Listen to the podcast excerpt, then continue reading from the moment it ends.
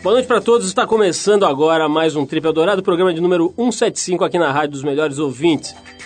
Bom, essa semana a gente vai receber um convidado absolutamente especial, um dos maiores e mais vitoriosos lutadores de todos os tempos. Estamos falando do brasileiro Rickson Grace, um verdadeiro mito das artes marciais, um cara que é respeitadíssimo, idolatrado em países como Japão, Estados Unidos e vários outros, sem falar, obviamente, aqui do Brasil.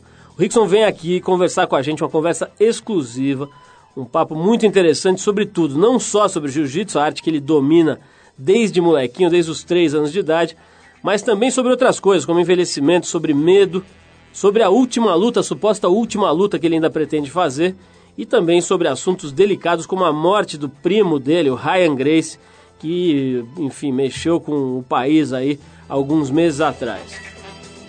E ainda hoje o nosso repórter excepcional Arthur Veríssimo volta com seu quadro Lado V, onde ele entrevista personagens e figuras que de alguma forma dialogam com o nosso entrevistado especial, mas que fazem parte de um outro planeta.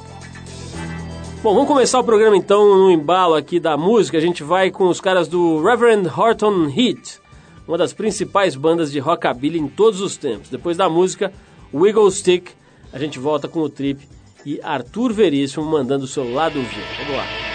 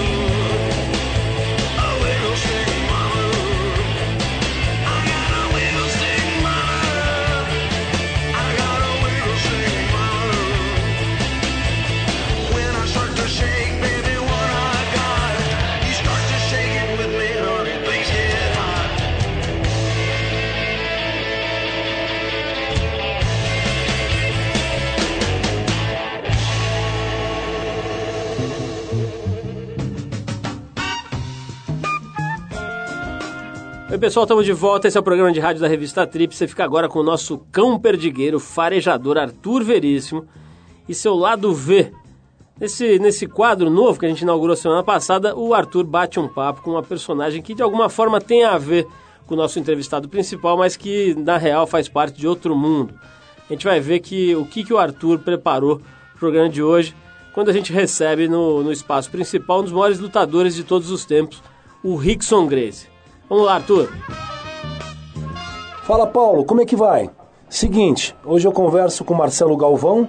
O Marcelo trabalhou algum tempo como redator publicitário, mas sua principal atividade atualmente é o cinema. O Marcelo já trabalhou em alguma das mais renomadas produtoras do Brasil, como a TV Zero, República e a O2. E acaba de filmar o Rinha. No filme, jovens ricos da alta sociedade se divertem e apostam enquanto outros jovens, pobres e da periferia, lutam em uma espécie de rinha humana, sem luvas, sem regras e sem rounds. O negócio é casca grossa, Paulo. Marcelo, durante as pesquisas que fizemos para bater esse papo, a gente viu que você se baseou em fatos reais, em lutas de vale tudo, clandestinas, onde os espectadores costumam apostar. Você chegou a presenciar alguma antes de começar a rodar o filme? Cheguei. Fui em alguns eventos de, de lutas em Osasco, que depois saiu na, na, na imprensa. Aqueles eventos que se chamavam de eventos clandestinos que aconteciam em Osasco. Eu sou bem familiarizado com o assunto também porque eu, eu luto, passei minha, a minha vida toda assim meio ligado um pouco às artes marciais, né? Então eu conheço bastante lutador, conheço muito desse universo. Pois então, Marcelo, qual a sua opinião verdadeira, assim, de, de fogo íntimo, sobre esses, esses eventos clandestinos? A minha opinião é a seguinte: eu gosto de luta, né? Esses eventos todos, os que tem, os que tinha em Osasco, né? E que e que a gente usou no filme também, porque o filme foi com lutas reais. Eles são feitos com profissionais, né? Com pessoas que vivem disso, com pessoas que ganham para isso, com pessoas que perdem hoje, amanhã eles treinam de novo e estão lá de novo lutando. Então é uma profissão, né? Eu encaro isso de uma forma diferente, como acho que a grande parte das pessoas eh, encaram, por, talvez por causa de uma ignorância delas, não sabem como que isso funciona, né? Isso hoje em dia, por exemplo, essas pessoas elas viviam de dar aula de jiu-jitsu, né? Hoje em dia o universo dela profissional aumentou bastante. Um cara que faz uma luta de MMA, que faz uma luta de vale tudo, hoje tem bolsa que paga quase um milhão de dólares, né? Dependendo de como o cara luta, né? É, Marcelo, o MMA é uma modalidade que vem ganhando força em eventos oficiais, como Pride e Ultimate Fighting Championship, não é isso? Isso. Mas é, que tem toda uma estrutura necessária para um evento desse tipo acontecer sem risco aos atletas, isto é, Isso. médicos, enfermeiros. Você acha que os eventos clandestinos, por terem um impacto muito negativo para a maioria da sociedade, podem prejudicar a realização desses eventos oficiais? Acho que não, até porque os eventos, vai, entre, entre aspas, clandestinos, eles vieram antes, né? Eles foram os precursores, né? O, o, o Royce, quando ele lutou a primeira vez o UFC lá fora, era igual esses eventos que eles chamam de clandestinos hoje. Esses ev- eventos que eles eh, de- denominam clandestinos, essa clandestinidade muitas vezes ela está por causa de um alvará que o cara não conseguiu. Então o que muda muito desses eventos clandestinos, na verdade, é não ter uma, um- uma infraestrutura tão grandiosa como esses eventos têm. Marcelo, eu queria saber o seguinte: a quantas anda a edição do seu filme e quando ele vai estrear nos cinemas? Então, eu tô. Esse filme ele foi feito com dinheiro próprio, né? Dinheiro da produtora, dinheiro meu. Então, a gente não teve nenhum incentivo fiscal, nenhum patrocínio. Então, a gente está correndo com as nossas pernas, né? A nossa previsão de lançamento nos cinemas é para depois do Festival de São Paulo, assim, no meio do segundo semestre desse ano, nos cinemas nacionais. Ô Marcelo, agradeço profundamente a sua atenção, esclarecimento para os nossos ouvintes e espero que você consiga aí verbas de patrocinadores para realizar e finalizar o teu filme. Muito obrigado. Esse é o recado aqui da Trip FM aí para você. Obrigadão, obrigado. E um abraço para a galera e para o Rickson, que depois vai dar uma entrevista aí, né? Isso mesmo. Um grande abraço. Tchau, Abração. Marcelo. Valeu. Valeu. Aí, Satio, domo arigatou gozaimashita, Paulo-san. Este foi o Marcelo Galvão, diretor do filme Rinha, que aborda as lutas livres clandestinas e que estreia em breve nas telas brasileiras. Eu vou ficando por aqui. Um abraço para você e até a próxima. Domo arigatou, Satio.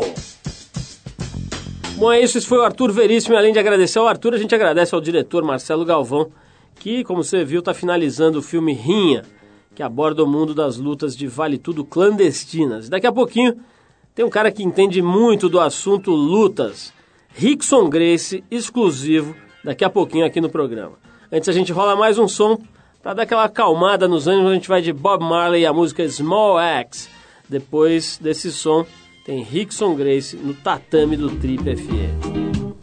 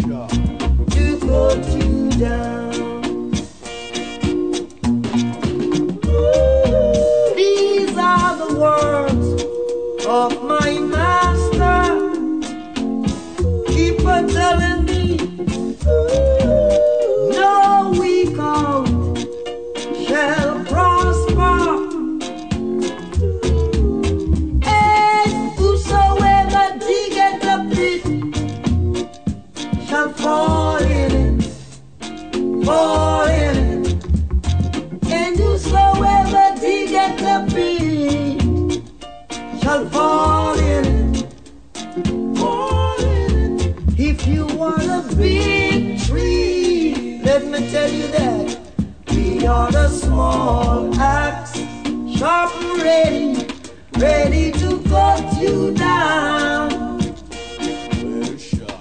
to cut you down.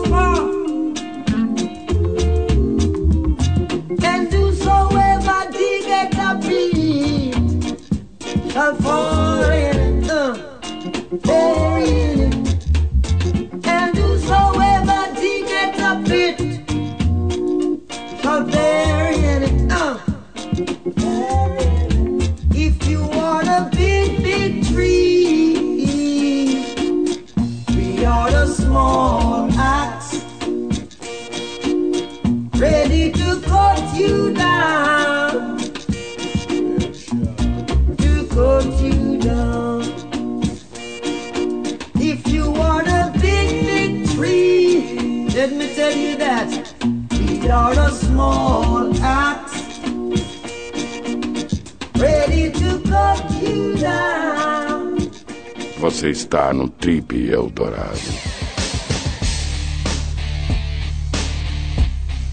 Os membros da família dele são chamados de Pelés do ringue, ou para quem gosta de surf, de Kelly Slaters do tatame. Mas se o Pelé não inventou o futebol, nem o Kelly Slater inventou o surf, a família do nosso convidado de hoje, mais especificamente o pai e o tio dele, criaram sim um novo estilo de arte marcial, uma nova arte, uma nova luta. Imerso desde os primeiros dias de vida em treinamentos e num estilo de vida saudável e muito competitivo, hoje ele é considerado por muita gente boa como o melhor lutador da história. E no Japão, onde faz sucesso estrondoso, ele é reconhecido como um samurai moderno, uma pessoa que incorpora verdade- verdadeiramente o espírito do guerreiro oriental. Com um histórico de lutas incomparável, foram 460 combates invictos. Ele abriu algumas academias e nos Estados Unidos, onde morou por quase 20 anos, chegou a treinar muita gente, incluindo membros do FBI, do Exército Americano e até figuras de Hollywood como Chuck Norris e Mel Gibson. Nós estamos recebendo hoje aqui com muito prazer, com muita honra, com muito gosto, Rickson Grace, que depois de algum tempo afastado das competições oficiais de Mixed Martial Arts, né, as artes marciais mistas, se prepara para um novo combate e veio aqui conversar com a gente pela segunda vez. Tivemos o prazer de entrevistar já o Rickson. Calculo aí que uns 13 a 14 anos atrás e hoje ele volta. Tá com a mesma cara, não mudou nada. O bichinho, o Rickson Grace aqui hoje conversando com a gente. Rickson, antes de mais nada, muito obrigado, muito legal. Você tá morando no Rio de Janeiro, você se deslocou de lá para cá para vir fazer essa entrevista já de cara. Eu quero reforçar o que eu já disse agora há pouco. Um prazer bater esse papo com você. Seja bem-vindo aqui. Muito obrigado, Paulo. É um prazer estar aqui. Sabendo que era com a entrevista era com você, eu vim correndo. E também manifestar o meu, o meu prazer de estar aqui para os ouvintes que, que tem o mesmo nosso lifestyle. Ô Rickson, eu tava aqui antes de começar a gravação, já curioso, te perguntando, cara. Pô, que legal, você tá de volta depois de 20 anos morando nos Estados Unidos, na Califórnia mais precisamente, né? A gente foi lá te entrevistar com o Aaron Chang há muito tempo atrás e tal, acompanhar suas, suas peripécias, suas aulas, seus seminários. Agora você volta para o Rio de Janeiro, né? uma cidade onde você é uma espécie de ícone ali, né? Fala-se em Rickson Grace como uma espécie de lenda ali na, na- no Rio de Janeiro. De repente você volta e volta a morar no Rio, a sua terra e tal. Como é que está sendo essa sua adaptação de volta ao Brasil? Eu sinto que a volta para o Brasil é uma coisa que me enche de, de energia, porque aqui eu consigo realmente, através dos amigos, da natureza, da comida, da, da simplicidade que a gente vive aqui, desse, desse puro amor, porque embora esse sofrimento que a gente passe no dia a dia de trabalho, de política, de corrupção, existe esse lado de, de ro- romantismo no Brasil que, que é incomparável, entendeu? Quem se distancia daqui e é daqui, chora todo dia de não estar aqui, entendeu? Independente do, do ganho ou do que for. Então agora eu consigo, felizmente, combinar os dois mundos de, de poder continuar profissionalmente, tendo uma- algumas atividades no exterior, mas ter o prazer de estar aqui convivendo com, com os meus irmãos de sangue, com a minha vida, que é toda a respeito de estar no tropical, de estar aqui, entendeu? Sentindo essa energia brasileira que é incomparável. Ô Rickson, é, é, tem uma coisa que eu acho, você me corrija se eu estiver errado, mas acompanhando o esporte há muitos anos e também sempre um curioso aí pelo universo das, das lutas, eu tive a impressão, quando você saiu do Brasil, eu tive a impressão que você fez, que você, que você, é, é, teve um grande acerto, né? Porque naquela ocasião tinha toda uma pressão, toda uma, uma, uma admiração que se transformava num tipo de pressão em torno de você. Quer dizer, você era, sem dúvida, o grande ícone do jiu-jitsu brasileiro.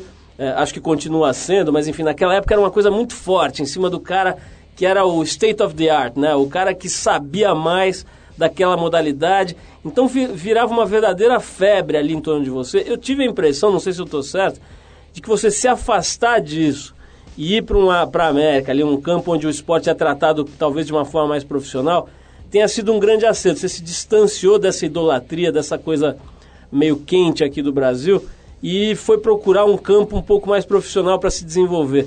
Faz sentido essa minha observação? É, quase, porque eu nunca cheguei a ver o, o, o afastamento do Brasil como uma necessidade. Eu senti que, sim, uma necessidade de expansão do esporte. Eu, eu vi numa determinada altura que eu não tinha, nem como esportista, nem como profissional de luta, nem como, como entendeu? Para atender as minhas necessidades, uma maneira de expansão. O esporte aqui, mu- muito, muito bem reconhecido pelos admiradores, não tinha nenhum suporte profissional, nenhuma estrutura que acompanhasse o crescimento.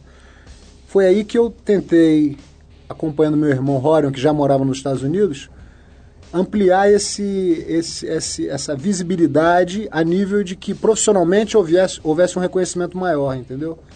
Rickson, tem uma, uma essa, essa idolatria que eu mencionei continua. Eu tenho visto aí na internet, nos próprios TVs por assinatura, né, canais dedicados inteiramente à luta, e sempre que o seu nome aparece, aparece cercado de uma aura ali de idolatria, de pô, o cara é o faixa preta, o cara que conhece ah, as lutas em geral e, e, obviamente, especificamente o chamado Brazilian Jiu-Jitsu.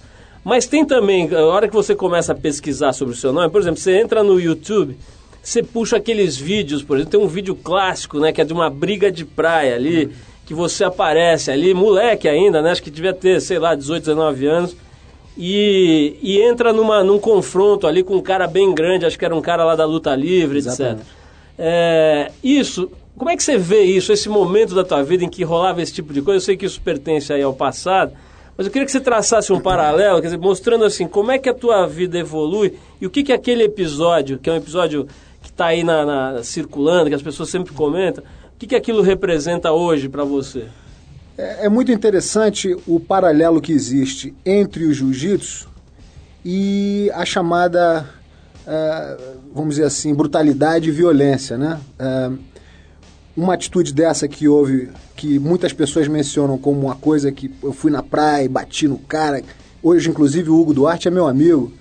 E esse confronto foi uma coisa que, muito embora tenha sido na praia, num- numa coisa pública e sem marcar, foi um, um encontro de cavalheiros, entendeu? A gente, nós dois fomos para resolver um problema que estava, entendeu, meio Como se fosse um duelo antiguidade. Exatamente, uma coisa honrosa que a gente chegou, brigou, saiu na mão. Felizmente eu levei a melhor, mas a gente se cumprimentou e acabou ali. Foi uma coisa de, de honra. Mas o esporte do jiu-jitsu sempre se baseou em, em aumentar o, o potencial do ser humano. Ele tem que aprender a se tornar mais confiante e com essa confiança se tornar mais ponderativo, aprender mais a, a controlar as suas próprias emoções. Então, quando se vê um lutador de jiu-jitsu vencendo um, um outro praticante de lutas, um outro profissional, isso estabelece a superioridade do esporte. Mas a violência, a- simplesmente a brutalidade de brigar na rua, o que seja, é uma coisa que não tem nada a ver com o esporte, é a violência gratuita. Então, nessa fase, eu, eu, eu tive que explorar essa situação de rua para implementar a eficiência do jiu-jitsu.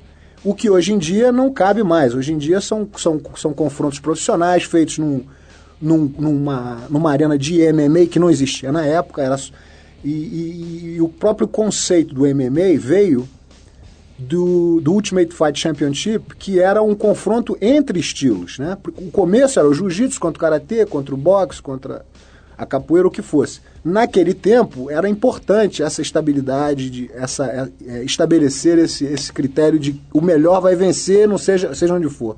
Hoje em dia, a gente luta no ringue com os mesmos critérios, mas com uma- um suporte esportivo e profissional muito maior.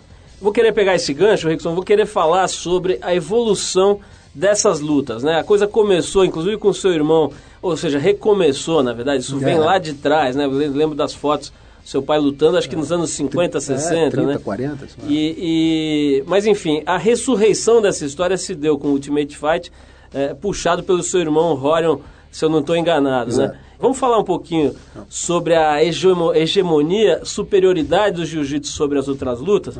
Mas antes eu vou tocar uma música aqui. A gente rola agora um funk direto de New Orleans, do cantor Aaron Neville, o nome da faixa.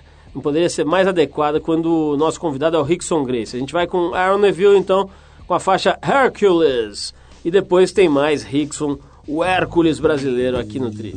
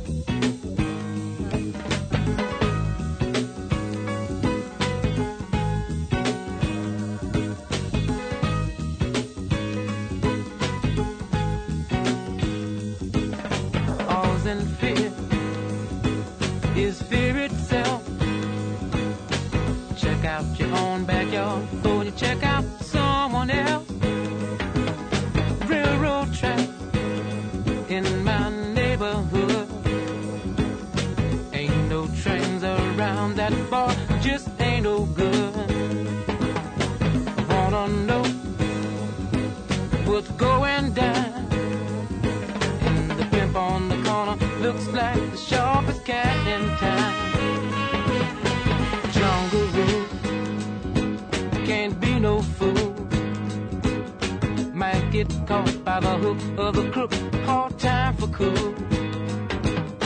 Look out, Jake, what you say, what you carrying, brother.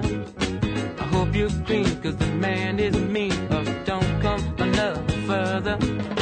We all know the answer we will come out in time. I might even carry some of your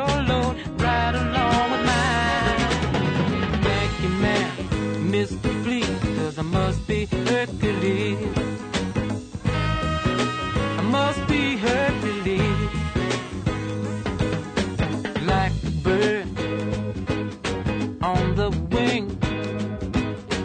I just wanna be free enough to do my thing. I can feel the pressure from every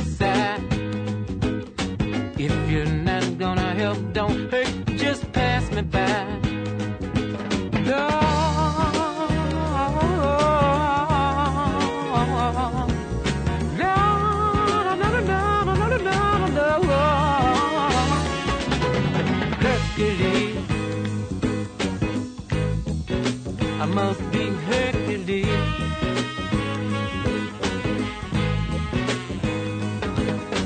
Jungle rule can't be no fool. Devil is on the loose, no cool. Got your feet in the sand. Got to be down with the cats around and still got to face the man. About me if you please, but I must be Hercules. Hercules. I must be Hercules.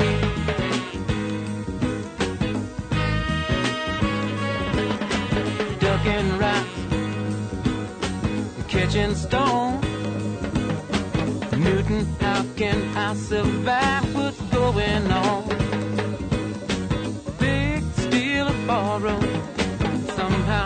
Got to make it till tomorrow.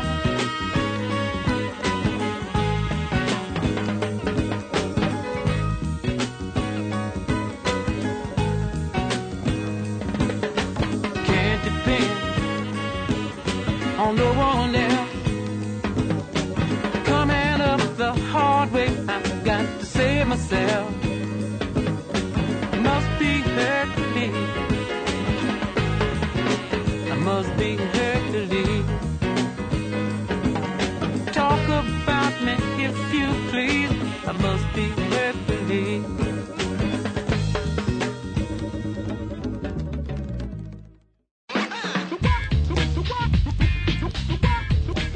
Ok, pessoal, estamos de volta. Esse é o programa de rádio da Revista Trip. Hoje conversando com um dos maiores, se não o maior lutador de todos os tempos, certamente o brasileiro mais importante no campo das lutas, das artes marciais, que é Rickson Grace, faixa preta. Olha, não sei quantos, quantas eh, graduações existem na faixa preta, mas você deve ter todas, né, Rickson? Como é que funciona É. isso aí, aliás? Normalmente os danos são dados a, a- a nível de quantos anos você Treino. leciona Ah, na ah, faixa leciona. preta. É. Ah, E eu teria condições de ter os 10 graus, que é o máximo. que é o máximo, Tá. a não ser a faixa de mestre, que é acima disso. Mas, é, no meu caso, eu preferi parar no sétimo grau, porque a minha faixa retém, ela continua sendo preta. Se eu passasse para o oitavo grau, nono grau, seria Flamenga, seria uma faixa meio estranha de botar na cintura. Então, E, e a faixa, só pra saber, quer dizer, a hora que você passa do décimo Dan, vai pra quê? A categoria de mestre. É, isso? um mestre, entendeu? É mais uma, uma, uma, uma condecoração a uma vida de serviços, né? a- Ao esporte. Quantos, quantos caras com essa faixa tem no Brasil? Só os cinco irmãos Grace. Rickson, antes da gente parar pra ouvir música aqui, eu tava te perguntando uma coisa que eu acho importantíssima, inclusive tem a ver com essa sua possível volta aí pra, pro ringue, né? Que é o seguinte, eu me lembro de ter visto o primeiro Ultimate Fight, né? Tinha uns malucos que vinham do Tahiti, do Havaí, sei lá de onde, lutar de saia. Um gordinho, eu me lembro de um gordinho que toma um chute na, Na- na cara no primeiro minuto de luta e voa dente e tal. Quer dizer, tinha todo tipo de, de figura ali, tinha gente muito preparada e outros que estavam caindo de paraquedas nesse cenário. E ali começou uma espécie de triagem darwiniana, né, de seleção do mais forte, eh, e rapidamente se sobressaiu. Aliás, o seu outro irmão, né, o Royce, começou a mostrar que realmente a luta de chão, no um contra um, era imbatível, né? Quer dizer, a hora que a coisa ia pro chão, ou o cara tinha aquela técnica ou perdia. Só que a coisa foi mudando, quer dizer, os, os lutadores também observaram isso e foram buscar, da- cada um à sua maneira. Alguns vieram para o Brasil estudar, outros arrumaram professores lá fora. Mas o fato é que as técnicas de chão, que antigamente eram quase exclusividade dos lutadores de jiu-jitsu brasileiro, foram absorvidas em alguma medida né, por lutadores pesados, muito fortes, muito bons de pé. Resumindo a pergunta, Rickson, como é que é hoje, é, mesmo você dominando esse repertório incrível de defesas, de ataques, de, de alavancas que é o jiu-jitsu brasileiro, é, hoje você considera que dá para dizer, continua podendo dizer, que o jiu-jitsu brasileiro é a arte marcial que domina, é mais eficiente, que ganha de qualquer uma, ou já não dá mais para colocar dessa forma? Ah, se você avaliar o potencial de cada arte, sem dúvida o jiu-jitsu é o coração, é a mais eficiente, é a que pode neutralizar as outras artes e, e manter os oponentes dentro de uma, de uma situação que eles não podem evitar. Hoje em dia não existe, como você citou muito bem, não existe mais o, que não sabe. O cara que vem de uma linha de boxing ou kickboxing, ele aprende o chão, aprende o wrestling, aprende todas as coisas para compor. Hoje em dia, o esporte do MMA é uma, uma sucessão, não existe mais um estilo de luta que é representado. Todos os lutadores, eles existe um cross training que todo lutador de, de mixed martial arts é obrigado a fazer. No caso mais específico da superioridade do jiu-jitsu sobre as outras artes marciais, eu acredito que, sem dúvida nenhuma, se você tiver de escolher uma arte, só pode ser a do jiu-jitsu, porque mal ou bem você se conseguir agarrar o sujeito, ele está perdido, entendeu? Então, continuo eu acreditando que o jiu-jitsu é definitivamente a mais eficiente e a melhor. Rickson, tem um aspecto do jiu-jitsu que eu queria que você comentasse, que é o seguinte: eu já vi muita gente boa que foi estudar com bons professores, etc., se machucar no jiu-jitsu, né? Problemas de distensões, de contusões, de quebra de ossos, eventualmente e tal. É, e você, pelo menos no que eu acompanho aí da tua carreira, não me lembro de ter visto. O Rickson não foi lutar porque estava com uma contusão, o Rickson se machucou não sei onde, num treinamento e tal. Eu sei que você usa muito, há muitos anos, técnicas de yoga e outras técnicas de alongamento, de respiração e tal. Como é que é essa história? Jiu-jitsu é uma arte difícil que machuca muito, nesse sentido, que é difícil nesse sentido de, de é, é, provocar lesões, ou depende do aluno, depende do professor? Totalmente depende do aluno e da, e- da, da- da maneira com que ele se, se predispõe a competir ou a lutar jiu-jitsu. Porque, a princípio, jiu-jitsu, a tradução é arte suave.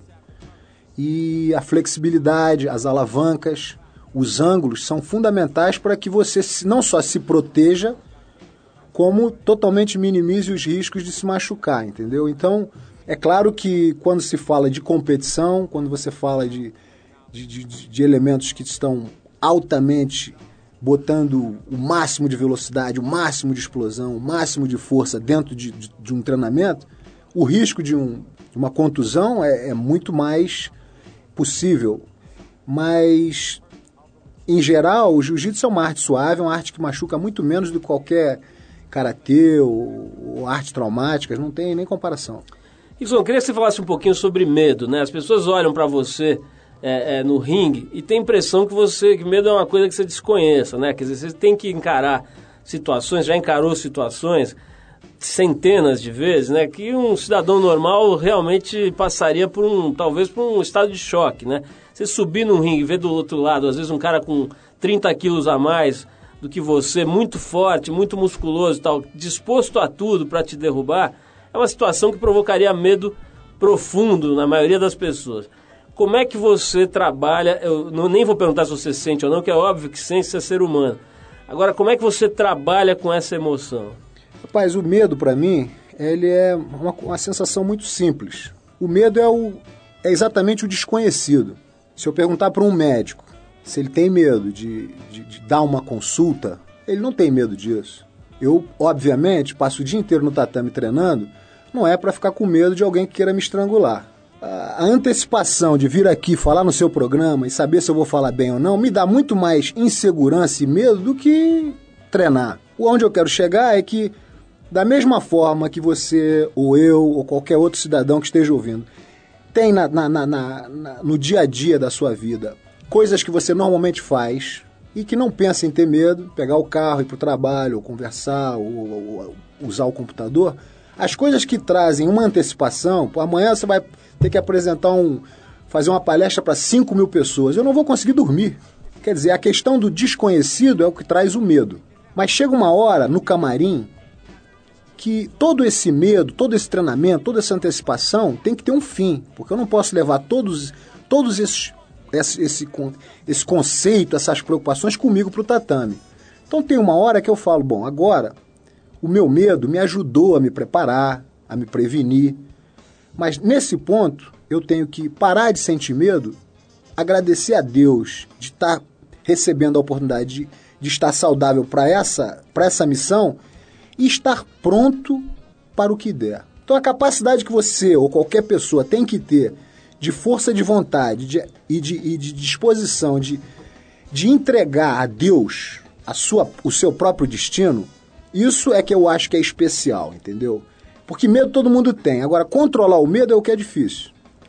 Rickson, vou tocar mais uma música aqui. O nosso DJ hoje se inspirou em você Tá para fazer a seleção musical. Então, essa música ele falou o seguinte: olha, eu separei essa música porque eu imagino que é mais ou menos como o, o, o Rickson Grace tem ganho a maior parte das lutas dele. A música se chama Mole Mole Fácil Fácil, do Tony Tornado, outro carioca figuraça. A gente já volta para falar com o Rickson Grace sobre dinheiro e sobre envelhecimento. Vamos lá, Tony Tornado.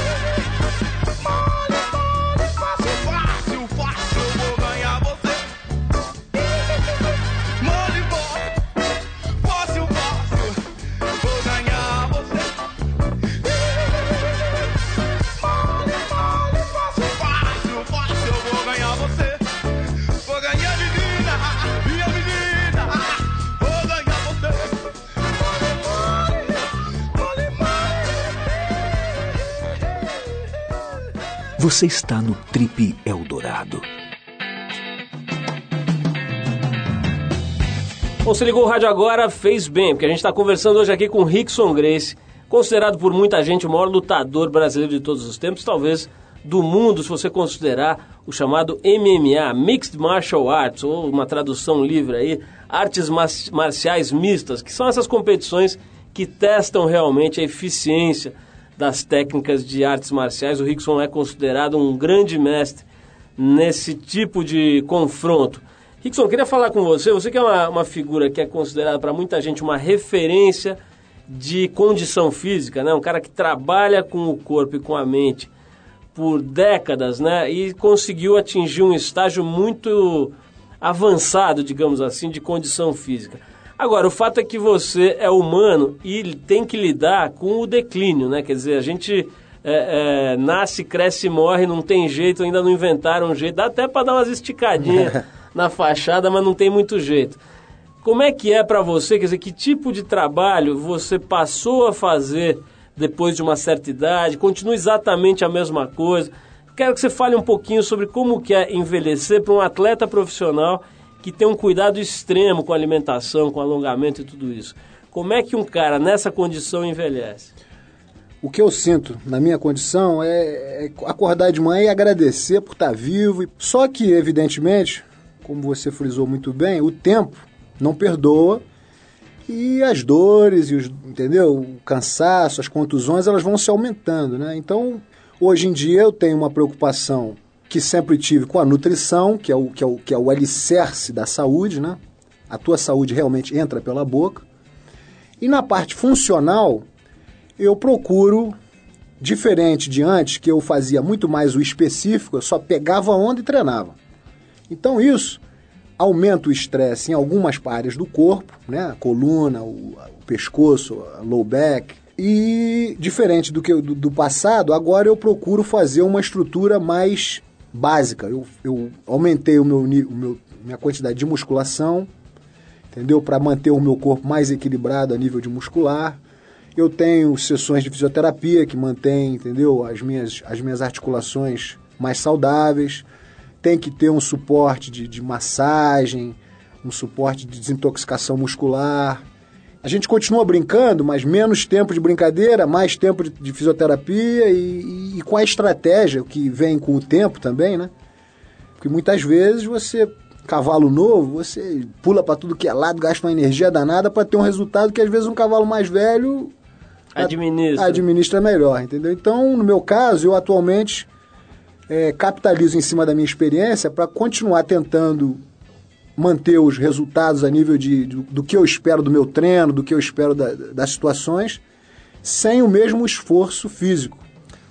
Rickson, como é que tá pe- aproveitando aí sobre isso, quer dizer, você falando como é que você faz para administrar e se manter em forma ao longo do tempo, como é que tá exatamente nesse momento a história dessa sua eventual volta ao ringue aí para fazer uma última, que seria uma última luta profissional, alguma coisa parecida? Muito está se especulando sobre isso. Você deu uma entrevista na Trip, falou sobre isso. Eu queria saber hoje, quer dizer, a entrevista já tem alguns meses, o que, que avançou, o que, que evoluiu? Vamos ver novamente Rickson Grace numa luta profissional ou isso ainda não é certeza? Olha, Paulo, seria uma coisa que realmente encerraria um, um compromisso de carreira que eu tenho comigo mesmo de uma forma muito interessante para mim. Eu, eu- eu estou querendo lutar, mas, por um outro lado, depois de tudo que eu fiz, eu não me sinto no compromisso para mim de ter que provar alguma coisa, entendeu? Não é uma situação mais onde eu tenha a, a vontade de lutar com A, B ou C para achar se ganho ou perco como, como um atleta, como um competidor que, que, que, por exemplo, fiz várias das minhas competições para ganhar uma medalhinha, só para ganhar um parabéns do meu pai, o que fosse. No caso atualmente, a nível profissional, eu realmente gostaria de fazer mais uma luta, mas eu tenho que ter a sensação, ou seja, a minha maior motivação vai ser realmente trazer o búfalo e botar em cima da mesa para minha família comer, entendeu?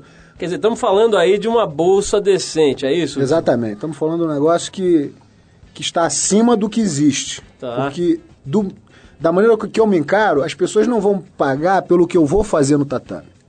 Eles vão pagar por uma vida de, de um atleta invicto, que tem um, um recorde impecável e que, entendeu, não pretendo fechar minha carreira perdendo. Quer dizer, vou botar tudo que eu tenho na mesa.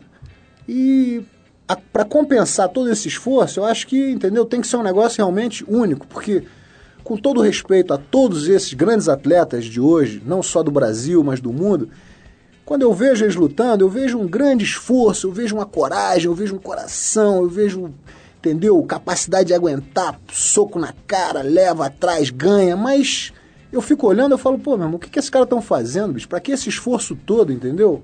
E é um desperdício, eu sinto como se tivesse todas as torneiras abertas e o cara tá querendo só encher um copo d'água, entendeu? Então, Rickson, o, o- eu queria que você falasse um pouco de uma figura que eu tenho certeza que você tem o maior carinho pela memória dele. É um cara que foi nosso amigo em comum, que é o Marcelo Bering. É, o Marcelo representou, você deve saber isso muito bem, uma espécie de um, de um cara que foi responsável pela ressurreição do jiu-jitsu em São Paulo, né? E depois teve um fim trágico, muito triste, com uma morte é, horrível. É, eu queria que você falasse um pouquinho quem era o Marcelo Bering, que relação você tinha com ele, a importância que ele tem e teve para o jiu-jitsu especialmente para o mundo das lutas. É. Marcelo foi um grande amigo, ele e ele se transformou como se fosse o irmão mais novo que eu, entendeu? Ficava colado comigo o dia inteiro, pegando onda, treinando, entendeu? Absorvendo toda aquela mensagem e se tornou no melhor faixa preta que eu produzi. Muito técnico, muito corajoso, muito decidido a, a seguir os passos da técnica. foi sempre um bom amigo, um bom, um fiel aluno e com a minha partida, ele talvez tenha se imbuído de uma pressão de ter que responder a todos os, os desafios e ter aquela, aquela posição de frente que até então era totalmente incomum. Ele era um grande soldado, mas não era general. Então ele se tornou, ele ficou meio sob pressão e aí caiu um pouquinho pro lado das drogas e aí foi o começo do fim para ele.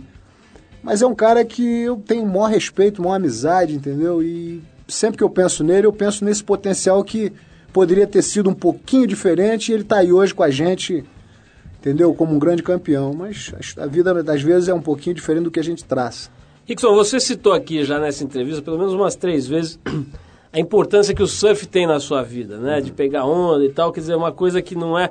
E eu volto e meia vejo nas matérias que fazem com você, acho que até de alguma forma nessa que a gente fez aqui da Trip, o surf é sempre tratado como uma curiosidade, uma coisa, olha, ele também tem prancha, ele também fica de pé ali na água e tal. Eu sei bem que não é assim, né? Quer dizer, a coisa tem um, um aspecto complementar na, na- no teu trabalho físico, no teu trabalho espiritual mesmo, que é muito mais importante. Eu queria que você falasse um pouquinho disso, da real importância que o surf tem na vida do Rickson Grace. Rapaz, pra mim, entendeu? Ah, eu sou um cara que acredito em energia. De você entrar num lugar e falar, não, não gostei. Ou então de você se introduzir a uma pessoa e falar, pô, esse cara aí, meu irmão, devia ser meu irmão na outra vida, porque eu tenho tudo a ver com ele. Em termos de energia, não existe nenhum polo ma- eletromagnético maior do que o mar, entendeu? Então, pra mim, o mar sempre foi um equalizador. O surf, pra mim, é como eu gostaria que o jiu-jitsu, se você fosse meu aluno, fosse pra você, entendeu? É um prazer, uma coisa que você descobre dentro de você a lidar com o seu medo, com a sua antecipação, aprender a respirar, aprender a, a entender o movimento do oceano. É tudo uma ligação que você tem que se, se adaptar, você não pode nadar contra a corrente, você tem que sentir o movimento. Toda essa sensibilidade é um aumento de percepção e de, e de, e de confiança e de, e de conexão com o que está em volta de você, que está vivo, está se mexendo, está. Entendeu? Então, essa, essa, essa espiritualidade que existe no contato com o oceano é, o para mim, o, o highlight do negócio. Rickson, tem, eh, você falou agora há pouco, a gente falando aqui sobre o Marcelo Bering, a gente mencionou a questão da droga, né, que para ele foi determinante aí nessa, nessa eh, prematura e infeliz morte dele. Eh, não dá para não deixar, eu sei que você não é um assunto que você gosta de falar, mas não dá para não falar da morte do Ryan, né? Quer dizer, um negócio que foi capa de todos os jornais, teve a visibilidade fortíssima na televisão, porque é um membro de uma família que faz parte da história aí do país, é um ícone e etc. E foi também uma morte muito confusa, muito tensa, muito é, é, lamentável, enfim, né? Eu queria saber, agora que a coisa já passou, que, que sabe, passou o calor daquela, daquela confusão toda, como é que você vê, como é que você lamenta, como é que você enxerga esse episódio triste aí da, da morte do Ryan Grace? Rapaz, é impressionante, porque com toda aquela. com aquela capa de, de, de pitbull, de, de, de gladiador, de guerreiro, de, de maluquinho, o Ryan ele tem um coração, era um moleque tão bom, entendeu? De, de tirar a camisa para te dar se você tivesse com frio. É uma coisa impressionante o coração e a bondade que ele tinha, entendeu? Mas, ao mesmo tempo, confuso dentro das perspectivas de, de, de como se relacionar com as pessoas, de como. O, o que é que ele realmente queria na vida, quais eram os gols. Se você, se você me perguntar o que, que o Ryan tinha de ambição, eu não sei. Eu não sei se ele queria ser um campeão de vale tudo, se ele queria ser, entendeu? Simplesmente estar fora do jiu É difícil dizer, mas era um garoto muito bom, confuso, e que, por falta de alguma coisa, faltou o controle para que ele, mesmo que tivesse de lidar com drogas ou com qualquer tipo de erro que ele. faltou o controle. E quando você não tem controle, você fica mais ou menos, entendeu, entregue a determinações que você não pode nem concluir, né? Então, por exemplo, essa, a partida do Ryan foi talvez um dos únicos momentos que ele não deveria ter ido. Porque eu acho que foi negligência médica. Foi o médico que matou o Ryan, não foi exatamente o Ryan que se matou. Entendeu? Fez uma besteira. Então, fez várias coisas que poderia ter sido razões para ele ter morrido 20 vezes, mas dessa vez foi totalmente negligência médica. Quer dizer, fica confuso saber o que é certo, o que é errado. Eu simplesmente vou ter saudade a minha vida toda dos momentos que a gente part... que a gente treinou junto, que a gente tirou onda junto, mas Deus escreve às vezes certo por linhas tortas, né? Então a gente não pode entrar nesse mérito de que o que aconteceu, si- simplesmente eu sinto a falta dele. Rickson, você hoje é um cara maduro, já com filhos adultos e etc, né? É, e vendo você falar, a gente vê que é um cara que está com um eixo muito claro aí de vida e tudo mais. Agora, eu quero saber, sempre foi assim ou você já foi maluco, já foi meio descontrolado? Você, sempre, você acha que você sempre teve esse tipo de controle sobre a tua trajetória ou teve momentos aí que você deu umas piradas aí? Conta pra gente. Rapaz, ah, o que acontece, Paulo, é o seguinte. Nascido e criado no Rio de Janeiro, entendeu? Com toda a liberdade que, que meu pai sempre me deu, com toda a confiança que sempre foi dada, você fica exposto. Você fica exposto à noite, fica exposto a vadiagem, fica exposto a, a crime, a drogas, tudo. Você fica ali. Eu acho que todo mundo tem essa exposição. Não interessa a que ponto. Muitas vezes você é um granfininho protegido e não sai do prédio, mas chega uma hora que você vai para a universidade, nessa hora você vai encontrar uma gatinha, e se essa gatinha tiver com uma sacola cheia de droga, de repente tu vai experimentar, e nesse ponto vai depender de você qual é a relação e qual é a, exatamente como você vai encarar isso na tua vida, essa exposição do desconhecido. Eu acho que para mim, diante de todas as experiências que eu tive, o maior é, mediador, o maior equalizador de forças foi exatamente o amor e a estrutura que eu tive em casa, na minha família. Que isso realmente você sente que. Porque não existe aquele que não sinta, entendeu? Pô, hoje eu vou fazer uma besteira, mas vou fazer porque não tem importância. Mas você sente que é uma besteira. Aí o, o que que faz você voltar para o teu pro colégio no dia seguinte é exatamente o alicerce, o conselho, o amor que você tem em casa para realmente fazer. Não, sabe uma coisa? Não valeu a pena. Eu vou voltar pro. E foi assim que eu sempre mais ou menos. Eu adorava treinar. Jiu-jitsu era minha vida. Esporte minha vida. Entendeu? Ok, o cara quer que eu experimente um baseado, ok, mas não era aquilo, não era aquilo que realmente seria o ah, agora que eu encontrei maconha na minha vida ou cocaína na minha vida, agora pronto, é aqui que eu vou ficar. Aí você se acaba, entendeu? Eu acho que o mundo é feito. Por que, que a juventude hoje em dia está tão. Eles não têm opção, não têm exatamente definição. A pessoa que tem a felicidade de descobrir um gol, está salvo. Porque não tem droga, não tem amor, não tem nada que vai tirar ele desse caminho. Entendeu? A coisa mais importante que mais define o homem são as metas que ele tem, né? Você tem que antecipar o que você quer e tentar conquistar.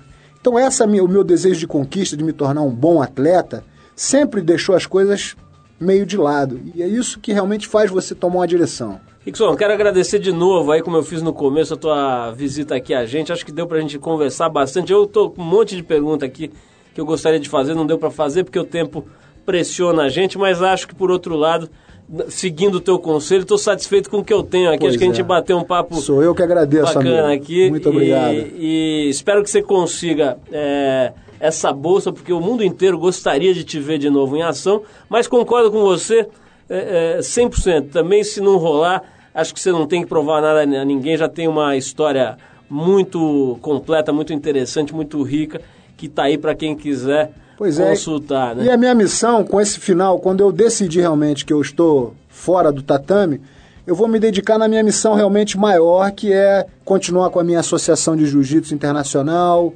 dando seminários pelo mundo, continuar lecionando, entendeu? Ou para a polícia, ou para o exército, ou para quem quer que, que qualquer um que queira, independente de competir ou não.